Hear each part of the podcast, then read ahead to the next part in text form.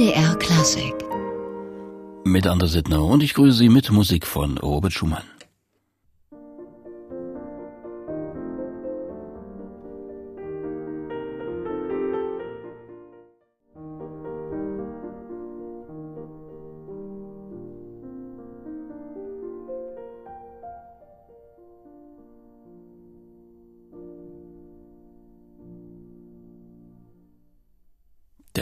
Eintritt aus Schumanns Waldszenen und der Mann hier am Klavier.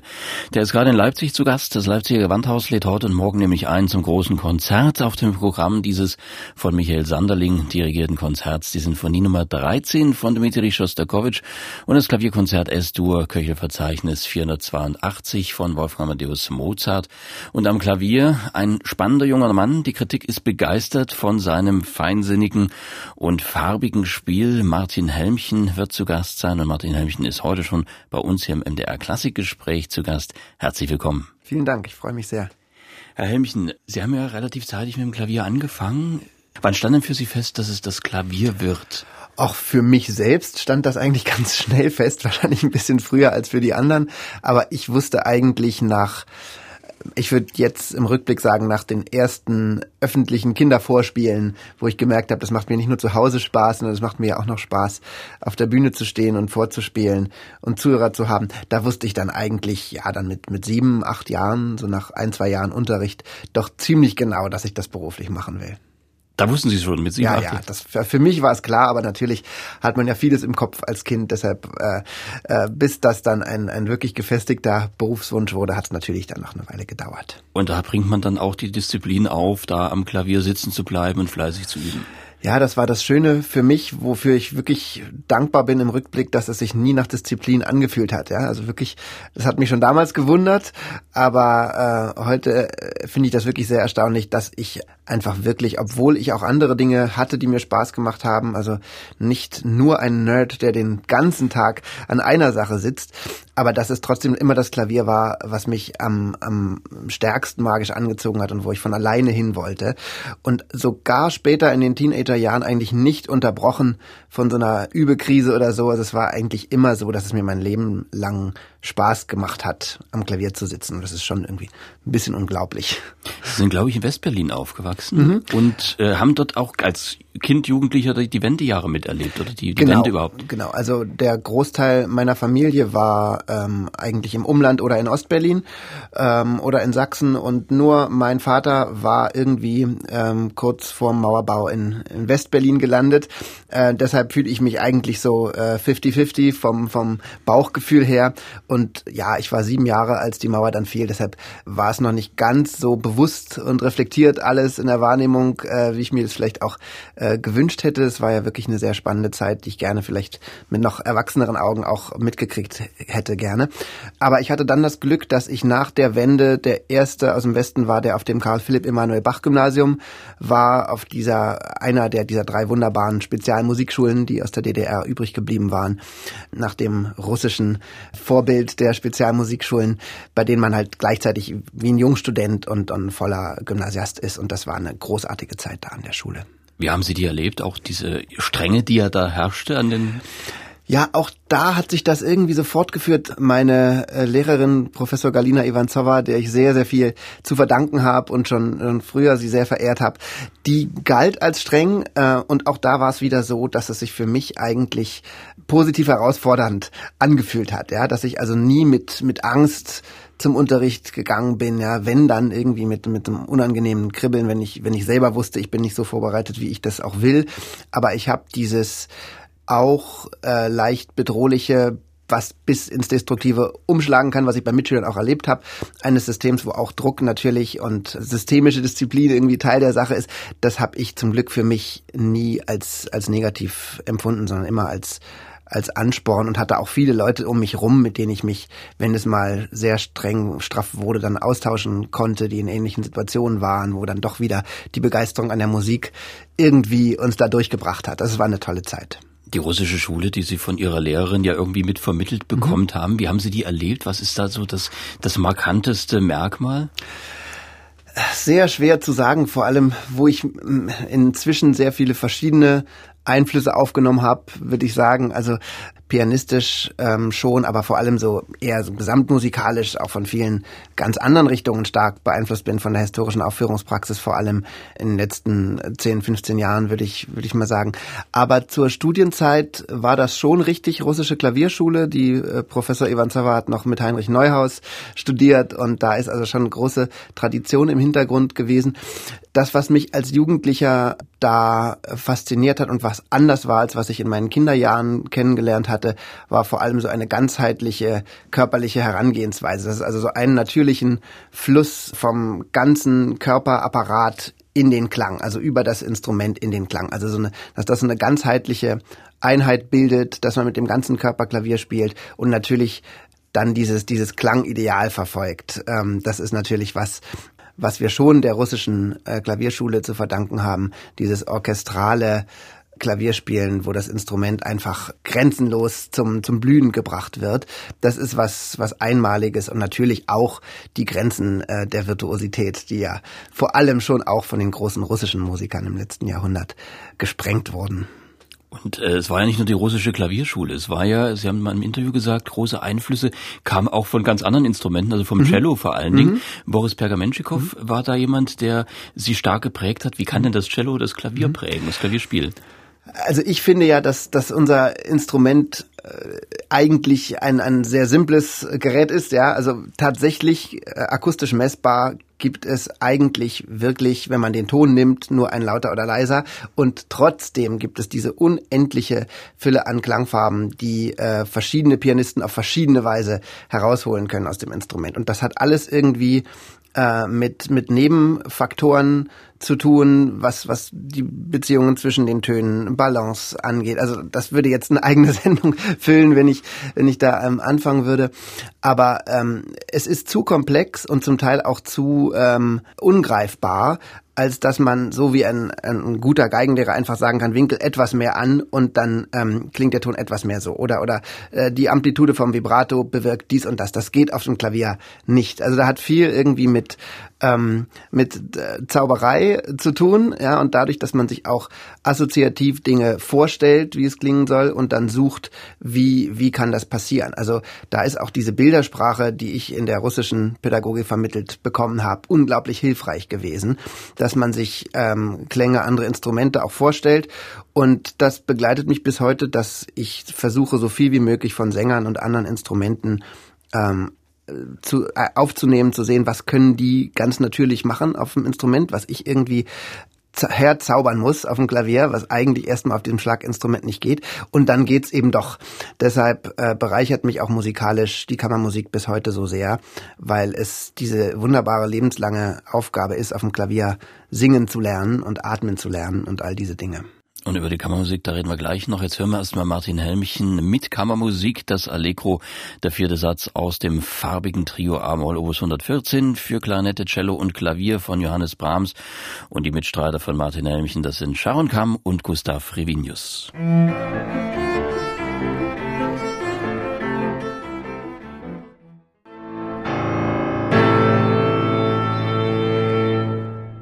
Martin Elmchen zusammen mit Sharon Kamm, Kleinetze und dem Cellisten Gustav Revinius mit dem vierten Satz aus dem Trio A-Moll Opus 114 von Johannes Brahms. Martin Helmchen heute hier bei uns im MDR Klassikgespräch, heute und morgen Abend im Leipziger Gewandhaus zu erleben mit Mozarts S-Dur Klavierkonzert. Herr Helmchen, wir sprachen gerade über das Gesangliche auf dem Klavier. Nun kann man ja beim Klavier am Ton selbst gar nicht so viel drehen. Das ist ja so eine Sache des Anschlags und da geht eigentlich gar nicht mehr so viel zu formen danach. Wie kriegt man denn Gesanglichkeit ins Klavier? Also ja, wie ich es kurz angedeutet habe, ähm, es hat äh, alles mit Verbindungen zwischen den Tönen zu tun. Das, was in der russischen Klavierschule auch Intonation genannt wird, dass einfach sobald ich eine Linie habe oder sobald ich eine Bassstimme und eine Oberstimme habe, kann ich schon mit drei, vier Melodietönen oder mit nur zwei zusammengespielten Tönen anfangen zu zaubern, indem ich auf eine gewisse Weise verzögere, indem ich ein Crescendo zum Beispiel andeute und dann doch nicht bis oben hin äh, durchziehe, sodass dass man dieses, wenn zum Beispiel Wladimir Horowitz spielt, dieses gleiche Gefühl hat wie wie wenn eine wunderbare Sopranistin den höchsten Ton verzögert, ja, was tatsächlich auf dem Klavier ähnlich ähnlich machbar ist. Oder alles was mit mit Bassbalance und Schattierungen machen, wie gesagt, schon mit mit zwei Tönen. Und dann kann man sich denken, wie groß die Möglichkeiten dann in einem großen, groß gesetzten äh, Klaviersatz sind, wie man da farblich schattieren kann.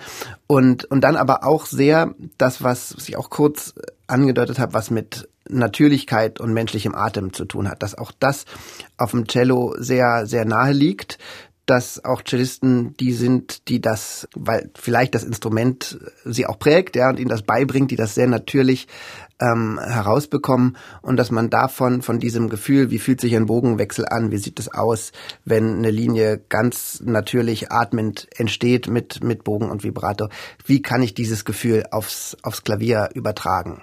Und das geht dann auf mysteriöse Weise irgendwie.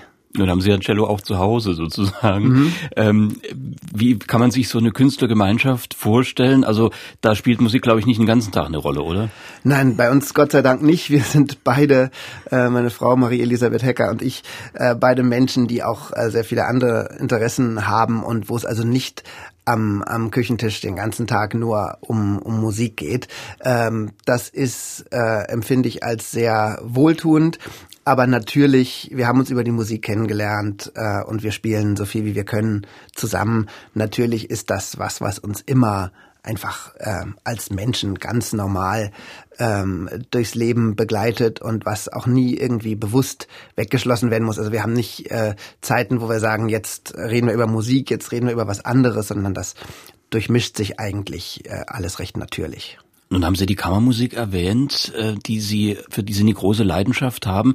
Kammermusik ist ja im Vergleich zum Orchesterspiel mit dem Klavier, wo man mit dem Orchester konzertiert, aber doch immer so ein bisschen im Blickpunkt ist, mhm. ist man bei der Kammermusik ja einer von dreien oder vieren oder fünf, je nachdem wie viel mitspielen. Äh, ist das für einen Pianisten auch mal angenehm, mal nicht so im Rampenlicht zu stehen? Ja, ich versuche ja mein Leben lang ähm, alles, was mit mit Rampenlicht und so zu tun hat, mit einer gewissen inneren Distanz, sag ich mal, zu sehen ähm, und mich einfach darauf zu konzentrieren, wie wunderbar das ist, Musik zu machen, ja, und und wie viel da äh, zu erleben und und zu entdecken ist. Und das fühlt sich eigentlich grundsätzlich in der Kammermusik nicht anders an. Oder ich versuche immer wieder wenn es doch anders wird, mich dran zu erinnern, warum ist das so? Kommt das aus der Musik? Oder lasse ich da wieder diese Aspekte, man spielt als Pianist lieber ein Orchesterkonzert, weil man, weil man im Rampenlicht steht. Man spielt nicht so gerne ein schweres, was nicht, eine schwere Cellosonate oder schweres Klaviertrio, wo man äh, nicht so wahrgenommen wird. Das sind alles Sachen, die ich, wo ich ver versuche, mein Leben lang mich zu erziehen, das auszublenden und mich auf die Musik zu konzentrieren und lerne, wie gesagt, aus der Kammermusik auch für mein Solospiel und für mein Spiel mit Orchester unglaublich viel und wäre ein völlig anderer und ich würde sagen viel limitierterer Solopianist ohne die Kammermusikerfahrungen von den anderen Instrumenten, von den menschlichen Begegnungen äh, und auch einfach vom Kennenlernen der Literatur her, die ja unfassbar toll ist.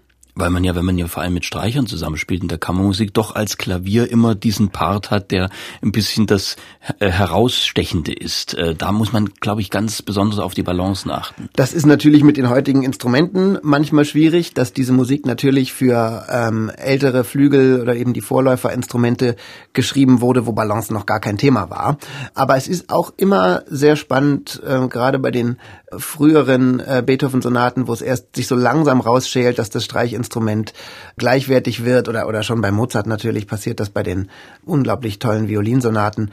Und das aufs heutige Instrument äh, zu übertragen und, und die Balance wirklich aus der Musik ähm, heraus äh, zu erspüren. Ja, wie viel ist da das Klavier im Vordergrund? Wie viel ähm, muss man versuchen, eine klangliche Symbiose hinzukriegen? Wann ist das vielleicht nicht nötig?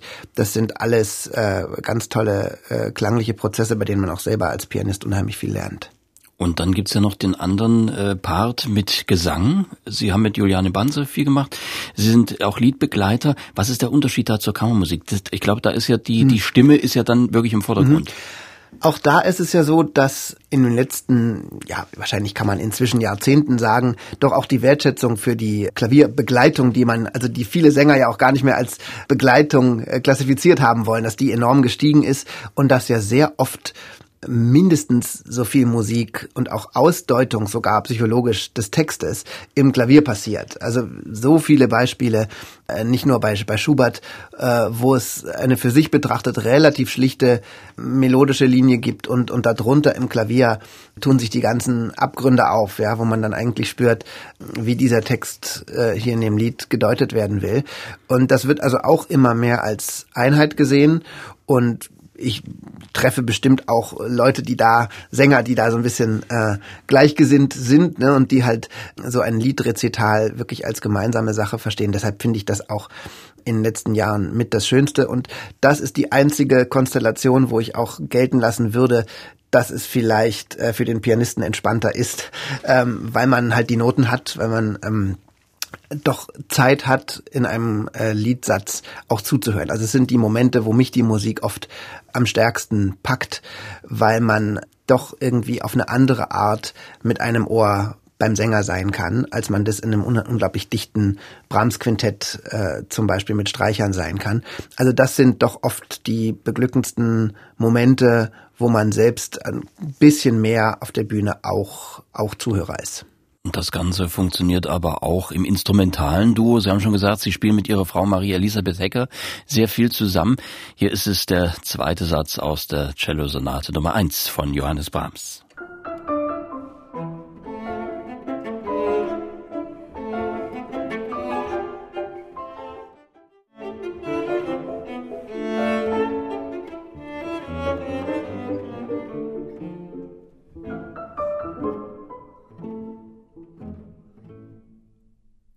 Ehepaar Hecker und Helmchen, Marie-Elisabeth Hecker und Martin Helmchen mit einer der Cellosonaten der ersten von Johannes Brahms und Martin Helmchen derzeit in Leipzig zu Gast beim Gewandhausorchester.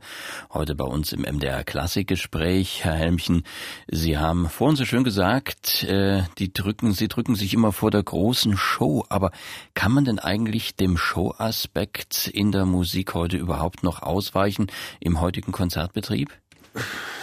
Ja, ich glaube schon, dass man, dass man, dass ich sagen muss, dass es eine Tendenz ist, der ich äh, versuche ein bisschen entgegenzuwirken, dass natürlich viele Mechanismen heutzutage, die nicht alle schlecht sind, aber äh, in eine Richtung wirken, dass immer mehr intensiver, schneller, lauter Aufmerksamkeit generiert werden muss. Und das ist nicht kompatibel mit der Musik, die wir machen. Ja, also ich, ich bin ein großer Fan von äh, von Popmusik. Deshalb, wenn ich äh, jetzt sage, dass dort auch Mechanismen aus der Popmusik angewandt werden, ist das nicht nur negativ gemeint. Die funktionieren in anderen Genres, in anderen Bereichen, aber die funktionieren im Klassikbetrieb ähm, nicht. Und ich sehe schon die Gefahr, dass das Publikum zum Teil von der Vermittlung ein bisschen daraufhin erzogen wird, dem, was im Aufmerksamkeit generieren am besten ist, halt auch einfach schneller eher zuzuhören und, und vermittelt zu bekommen, das ist jetzt das Beste, was die Klassik zu bieten hat. Das ist das Tiefste, was man in einem Mozart-Konzert äh, finden kann. Und versuche mit Konzentration auch in dem, wie viel Zeit ich persönlich mit sozialen Medien zum Beispiel verbringe. Also ich versuche diese Konzentration auf die Musik irgendwie für mich selbst zu leben und auch zu vermitteln, dass es sich einfach lohnt, in die Tiefe zu gehen und zuzuhören und, und zu suchen, was die Musik einem selbst zu sagen hat und nicht, wie faszinierend ein gut gemachtes Image eines einer Künstlerpersönlichkeit ist. Das ist vielleicht so ein bisschen die Richtung. Die Gehört da auch ein bisschen Mut dazu, sagen wir, sich dem in gewisser Weise zu verweigern? Sicherlich. Es würde sicherlich in, in mancher Hinsicht schnelleren Erfolg bedeuten, ähm, sich manchen Mechanismen mehr anzupassen.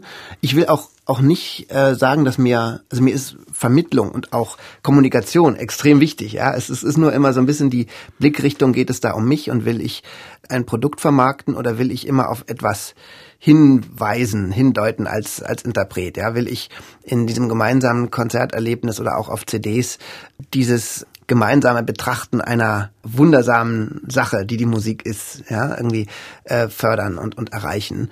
Und klar, man könnte aus praktischen Gesichtspunkten sagen, äh, vielleicht verliert man die eine oder andere äh, Orchestertournee rein karrieretechnisch, aber es ist ja immer noch so, dass ich mich als wahnsinnig privilegiert empfinde, äh, was die Möglichkeiten angeht, wenn ich viele Kollegen sehe, die mindestens so gut Klavier spielen wie ich und diese Möglichkeiten nicht haben.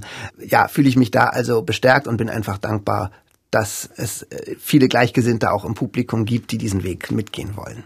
Aber diese Vorstellungen auszuleben, das liegt ja nicht nur an einem selbst, sondern man bedarf ja auch dann bestimmter Partner, mhm. die da mitgehen, die das mittragen. Absolut. Auch da bin ich immer wieder erstaunt, wo schon vor, weiß nicht, 20 Jahren, als ich angefangen habe, äh, über Konzertbetrieb nachzudenken oder mit Leuten zu diskutieren, die schon da gesagt haben, das wird nicht mehr lange so gehen und zu sehen, dass, dass es immer Publikum gibt, immer Konzertreihen gibt, neue Säle gebaut werden, die für diese Art Musik zu machen auch, auch gedacht sind, dass es doch immer noch Liedrezitalreihen, Streichquartettreihen gibt. Das ist auch irgendwie schön und da bin ich, bin ich sehr dankbar für und da äh, finde ich auch viele Gleichgesinnte unter Intendanten, äh, künstlerischen Planern, äh, mit denen ich auch wunderbar äh, unter anderem hier in Leipzig mich über Musik und über die wesentlichen Dinge unterhalten kann. Natürlich, wir Künstler sind, sind davon abhängig, auch von der Agenturarbeit die eben auf bestimmte Werte ist eigentlich ein Wort, was ich nicht mag, aber so ein bisschen auf bestimmte Inhalte und Vermittlung eines musikalischen Ethos irgendwie setzt.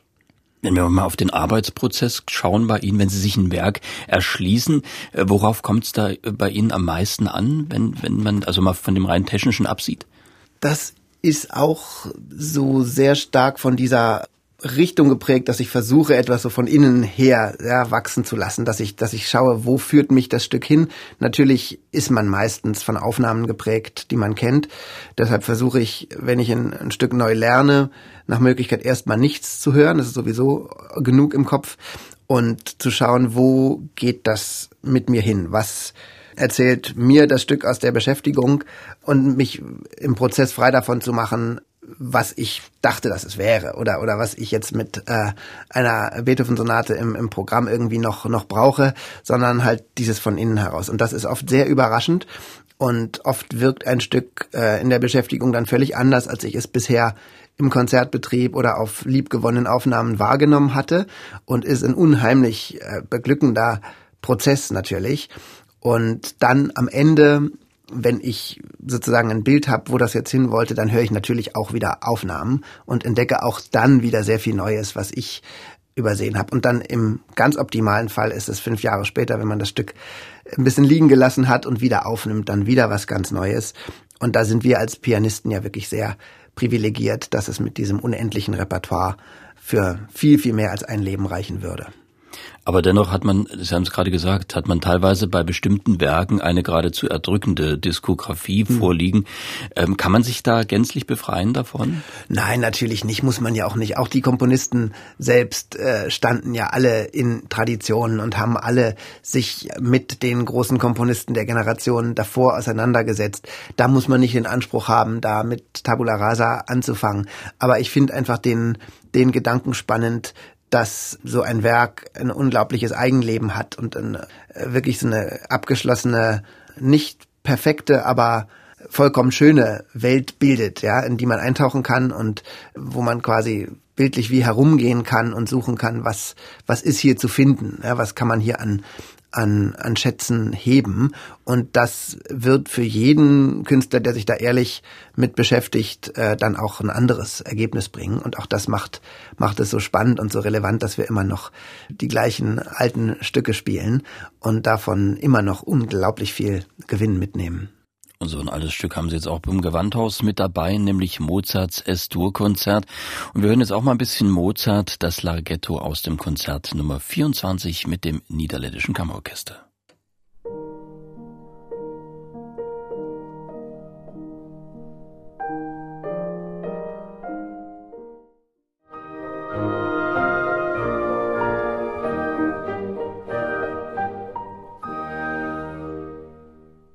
Martin Helmchen spielt Mozart, das war das Laghetto aus dem Klavierkonzert Nummer 24 in C-Moll und mit Mozart ist Martin Helmchen auch heute Morgen beim Gewandhausorchester zu Gast. Jetzt aber erstmal hier bei uns im MDR Klassikgespräch. Herr Helmchen, auch beim Mozart hat man ja vermutlich eine ganz eigene Vorstellung, wie man so ein Werk machen will. Man bereitet sich da vor und dann trifft man auf den Dirigenten und auf das Orchester. Wie ist dann dieses Verhältnis? Ist das eher so der Solist zum Dirigenten oder hat man das Orchester als Partner da auch auch mit im Hinterkopf?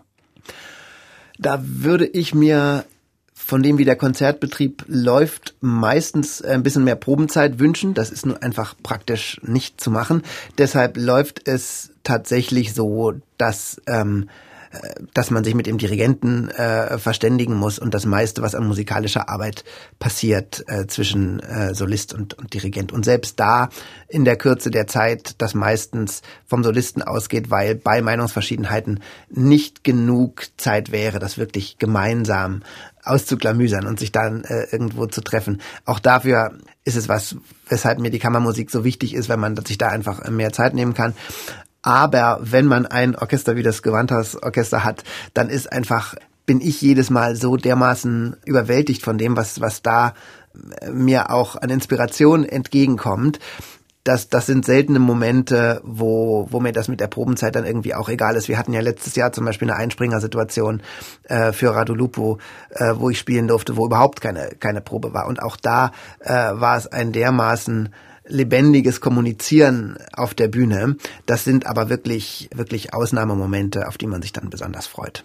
Und der Mozart gilt ja immer so ein bisschen als äh, technisch bewältigbar, sag ich mal. Ja. Aber äh, der, das, das Einfache ist es nicht. Nein, also ich, ich, ich glaube, die allermeisten Kollegen, die auf der Bühne stehen, würden, würden sagen, dass Mozart mit das Schwierigste ist. Äh, man kann das zwar irgendwie spielen, aber es so zu spielen, dass die Sprache der Musik rauskommt, dass man auch in dem Moment, wenn man nervös ist, äh, in diesem unglaublich transparenten Satz so artikuliert, so phrasiert, so gestaltet, wie man will. Das ist auch, auch rein technisch eine der größten Aufgaben, die wir heute haben, wo ich auch empfinde, dass das auf dem modernen Flügel nochmal schwieriger ist, wegen der größeren klanglichen Möglichkeiten.